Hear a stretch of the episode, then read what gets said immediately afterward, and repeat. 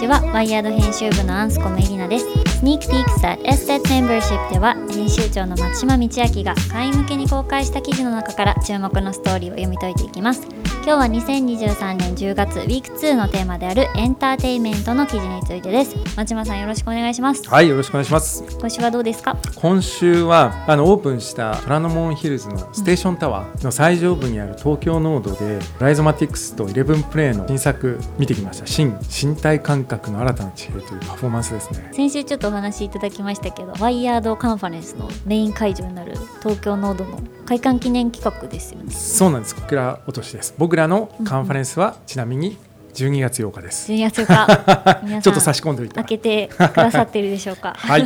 これ東京ノードのオープニングを飾るものであの真鍋大度さんといあの石橋素さんが主催するライゾマティクスとあとその演出振付家である MIKIKO さんが率いる ELEVENPLAY による新作なんですよね。でまあこれあの東京ノードってそのステーションタワーの地上45階っていうところにある、まあ、大きなそのギャラリー空間があって、うんこうギャラリー多分あのワンツースリー ABC だったかな。もうぶち抜いてあのやるんですけれども、まあ、そこにこう僕ら観客というか体験者が自ら足を踏み入れていく、まあ、ある種そう回遊型のインスタレーションというか、まあ、ダンスパフォーマンスみたいなもので 3D メガネとかあと AR ゴーグルなんかもこうちょっと使いながらやっていくんですよね。まあ、ある種なんていうかこうその中でこうリアルとバーチャルとかあるいはそのあなたと私みたいなものがこうどんどん溶け合っていくっていうような、まあ、なんかそういう体験型の面白いイベントでした。11月上旬ぐらいまでやってるみたいですけどあのちょうど今週のテーマもエンターテインメントで、はいなんかあのエンタメ体験したいなっていうので私もご一緒したんですけど異世界でしたね異世界でした。なんかまだ心が戻ってきてないみたいな 感じなんですけどあのサイトを拝見すると舞台は役者と観客が集合する場でありながらもそれぞれの解釈がこう絶えず交差し合う創造的な空間になりますというふうにちょっと印象的なテキストがこう書かれてるんですけど個人的にその回遊しながらなのであの会場の壁とかがいろいろ動き出す感じがすごく面白くて、あうん。のどっからダンサーの人出てきてるんだろうとか。掛け合わせとかね、うん、あれ見ながらなんて言うんでしょう。都市とか建物とかもうん。あんな風に用途によって畳めたり広げたりできたら面白そうだなみたいなそれ面白いね、うん。虎ノ門ヒルズの3つのビルが 自由になんか 昼間と夜で 動いたりしたら。ちょっと見てみたい。あーなある種のねそういうちょっとこうロボティクス的なものとかうんうんうん。こうなんかこう自動で動くもの機械で動くものとその人間みたいなもののまあ融合というか、とありましたようんね。入り口のところがアンドロイドとうん生身の人間が、こう人間ならざる何かみたいな。そうそうそうそう等身大の人形恐怖症の人間になって 入っていきなり人形恐怖症なんだそうそうそう足がすくむみたいな。あんちゃんどうだいっやたー一番ゾワッとしたのが、うんうん。ダンサーの人たちがやっぱ喋らないじゃないですか、うん。でもみんな移動しなきゃいけないんでこう振り付けとかななんて言うんでしょうあそうそう踊ってんのかとう思うとなんかジェスチャーでこううん。誘導してくれてるみたいな、あれがなんかこう、言葉でコミュニケーションをしてるわけじゃないのに、うんうん。こう意思が疎通できて前に進まなきゃみたいな時にそっかそっか。ちょっとなんかなんてゾワッとしたというかロボットだったらこのゾワゾワ感って芽生えないのかなとか。面白いね。いわゆる不気味の谷っていうものをこう超えたっていうふうにあるんだけど、逆に超えないその不気味の谷をちょっと感じたってことだよね。そのゾワゾワ感っていうのは。ね。これは人間なのかアンドロイドなのか、うんちょっと。意思は疎通できてるのかできてないのか。うん、不思議な気持ちになりましたけど。松島さんどうでした？すごい没入型の体験っていうことでもうすごい楽しみにしてたんですけれども、うん。結局、まあ、た例えばさっき言ったようにそのうんうん 3D メガネとか MR そのゴーグルみたいなのもあったんですけど、うん。僕結構一番最初の場面が一番要するに別に肉眼でいて、うんうんでそこにこうロボットだかアンドロイドだか生身の人だかわからないような人がいて、うん。っていうところが僕は一番なんかうん没入感があったなと思って。自分がアップロードされそうみたいなあそうそうそうそうそうそうやっぱりあの思ったよりもこれダンスパフォーマンスだなっていうのをこう、うん。まあなんか今更ながらもう一度思って、まあすごいこう昔ねそのダムタイプとかダムタイプ今回も関わってるらしいんですけれども、うん。なんかウィリアム・フォーサイスのコンテンポラリーダンスとか結構若い頃よく見に行ってたんであそうなんですね、あの本当そういったやっぱりダンサーの人たちが70分間やり続けるっていうのはすごいっていうのがある前提で、うん。やっぱりそこにどれだけ、まあ、例えばビジュアルでも音楽でもあるいはそういうテクノロジー的なものでそれを拡張していくのかっていうところをなんかこういいろいろ実験しているっていうような印象だったなっていうのと、まあそうは言ってもステーションタワーのそのビルの中のギャラリーだから、まあ、やっぱり空間ものすごく限られるし、うなんかそのホワイトベースと言ったってまあいろいろドアがあったりとかなんかまあ照明とかあったりとかっていう中で、うん、なんかねすごい僕はね見立ての文化っていうのかなそそれこそ禅寺の枯山水みたいに、うんうん、あここにこういうこう空間がもともとねそのフォーサイスのそのコンテンポラリーダンスって割とそういう感じで、はい、その人間の体の動きとか、そこにある、本当舞台と人間しかいないようなところでさ、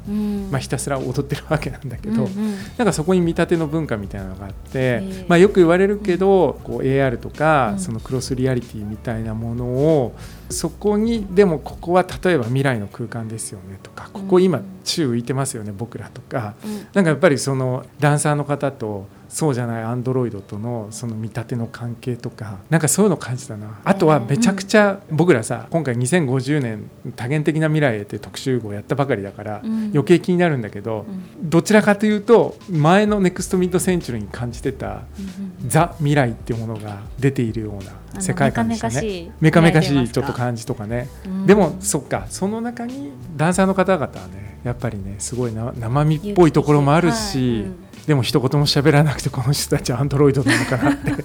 思わせるものもあるし。あの自分なのかコピーなのかとか境目が分からなくなるような感覚とか、時間が浮かんだりとか、でも体験として面白くてあの、まだあの会場作っている感じもありましたけど、ね、今後どんな企画が出てくるかとか楽しみですよね。そうですね、うん、ちょうどね実はこの東京ノードがオープンしてじゃあこのライズマさんとイレブンプレイさんの始まるよっつってすごい見に行きたいなっていうそのほぼ同じタイミングでこれワイヤード .jp の記事で先週上がっていたんですがラスベガスのスフィアこれがまたすごいなと思って。この球体型アリーナでのライブ体験の衝撃ラスベガスのスフィアは VR を全身で感じる体験へと進化させたっていう記事ですよね。リードにはラスベガスに出現した巨大な球体型アリーナスフィア壁から天井までドーム状の高解像度スクリーンに覆われた会場ではロックバンドの U2 のライブと映像作品が披露されたがその没入感たるやヘッドセット不要の VR 体験そのものだった。ワイヤードエディタートラージのスティーブン・レビーによる考察って書かれてます、はい、5月時点で、うん、あの球場のアリーナで披露される U2 の没入型ライブは新ジャンルの幕を開けるかっていう記事もすでにワイヤードで公開していて、うん、あれはこけら落とし公演に先駆けて U2 のギタリスト GH にいろいろ語っていただいたっていう感じでしたけど今回はスティーブン・レビーによる考察っていうことなんですよね。そうなんですよね。本当体験したっていうのがめちゃくちゃいいですよね。うん、いや僕らのあのワイヤードのケビンケリーもこれ同じ公演なのかな？言っていてツイッターでもうこれ超すごいマインドブローイングだったって書いてあってすごいもう絶賛してたんだけれども、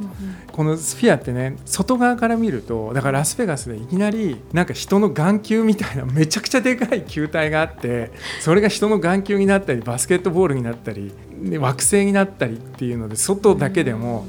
すげえっていうか。これ怖い人怖いんじゃないかって僕もしかしたら 近く行くと怖いかもしれないんだけどでもまあそれのそのこけら落とし公演としてね U2 が今回やったってことでなんかこう1万8000人の観客を集めてまあみんなでこう円形の劇場の中に入っていくんだけどまあ高さが100メートル以上あるようなそういうホールの中で面白いのはそのヘッドセットのいらない VR 体験ということのようになんかこう画角が170度水平方向にあって要するにこうなんとなく横の方で見えてるものまで全部覆われてるからいちいちこう頭振らなくても自分がもうその目の前に映ってる映像の世界の中に完全に没入していることが分かるみたいなんだよね。それは楽でいいですね。うん、でなんか2500万個のなんか小さなピクセルがこうスクリーンの中にあって で解像度が 16K っていうそういうなんか LED スクリーンでなんていうかこの世界最大のハイレゾスクリーンで体験する、まあ、ある種のそのエンターテインメント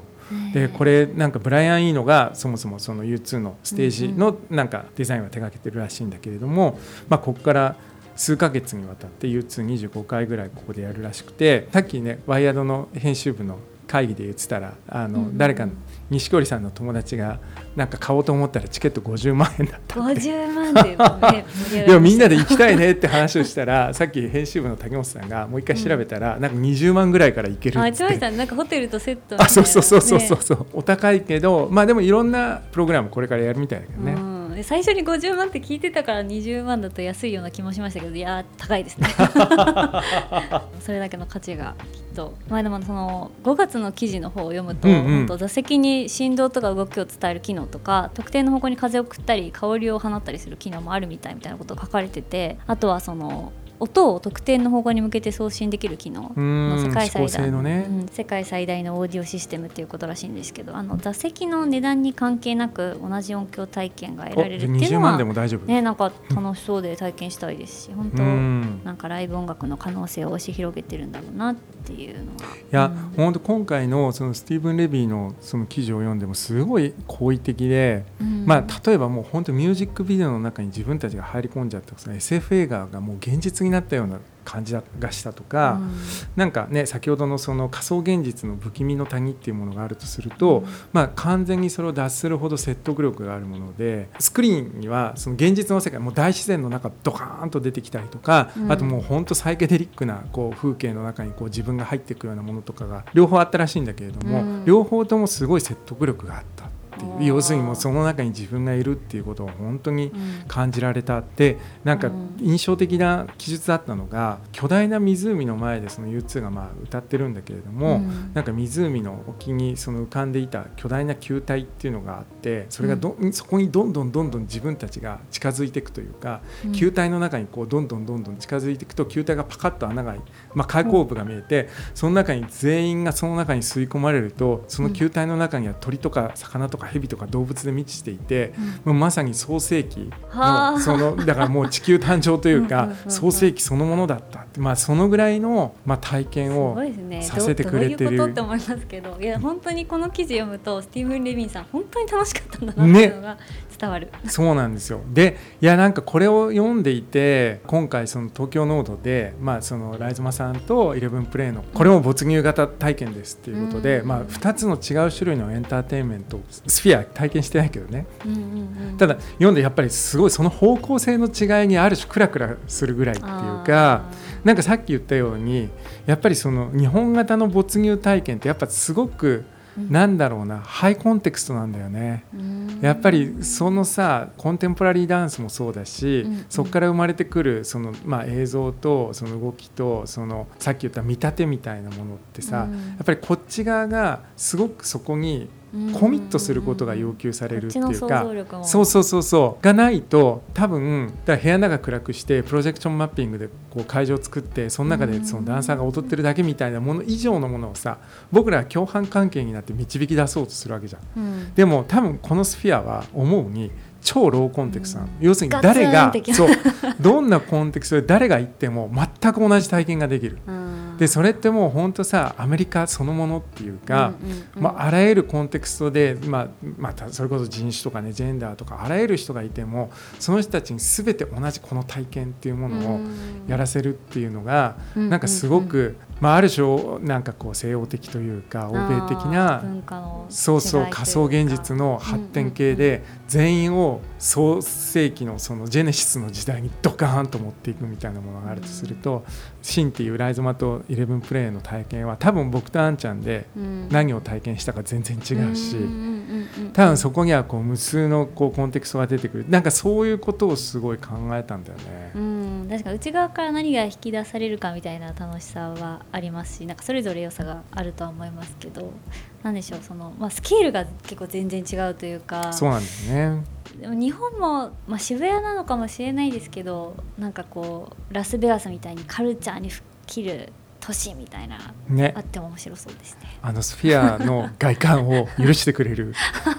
市長大募集みたいな。そう。でもそうそうそう。それで言いたいのは、うん。ケビンがケビン・ケリーが言ってたのが、いやスフィアはニュープラットフォームだって言ってるのね、でプラットフォーム。それが面白くて、はいまあはい。あのこの工業主の人たちもこれプラットフォームにする要するにこのシステムを半円の半球のシステムをプラットフォームにするって言ってたんだけど多分ケビンはもう本当にインターネットとかうん。その PC とか、VR ゴーグルとかともう同じレベルでこれは一つのプラットフォームだっていうふうに考えてると思うんだよね。だからそのプラットフォームいつ日本に来るんですかっていう話だよね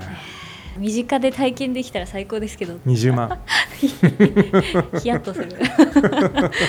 はいこれちなみにワイヤードで、まあ、もしあのこれ流してる時にはもう公開されてるかもしれないですけど、ね、あの GH の公演後のインタビュー記事も公開予定なのでこっちもあの楽しみにしていただけると嬉しいですね。ねスティーブン・レビーのやつでもバンドと没入型のスクリーンが殴り合う格闘みたいなもんだったって言ってるんで ちょっとこれじっくりと聞いてみたいよね。でちょっとエンターテインメントっていうことでまあ、今回ちょうどたまたま日米で本当に面白いものがこう同時並行で立ち上がったんでお話したんですけれども遅ればせながらこのエッセットメンバーシップのセレクト記事としては今日は本とポッドキャストについてちょっと紹介できればなというふうに思ってます。はいこれですね1個目が、えー、生成 AI は本の文化を disrupt しないっていうタイトルですけど、まあ、 disrupt 破壊崩壊させるっていう意味ありますけどこれはどういう考察なんですか？これはね過去20年の本の歴史っていうのは、まあ、例えばソーシャルメディアが出てきたとかそのタブレット端 Kindle みたいなの出てきたとか、うんうん、バーチャルリアリティや NFT だ。で、まあ、今生成 AI によって